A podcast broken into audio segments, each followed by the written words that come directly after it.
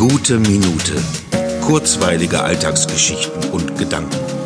Mein Name ist Matthias Hecht und jetzt geht's auch schon los. Ich habe heute nichts zu sagen.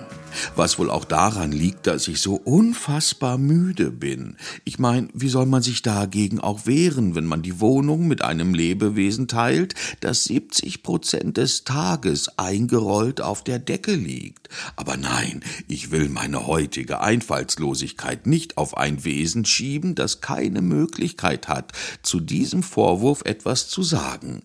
Es muss doch auch mal möglich sein, nichts zu sagen zu haben, ohne dass man meint, sich dafür rechtfertigen rechtfertigen zu müssen.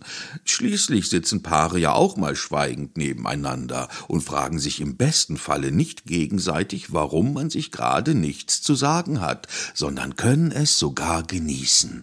Dieses Gefühl, nicht das Gefühl zu haben, immer etwas sagen zu müssen, ist nämlich sehr befreiend.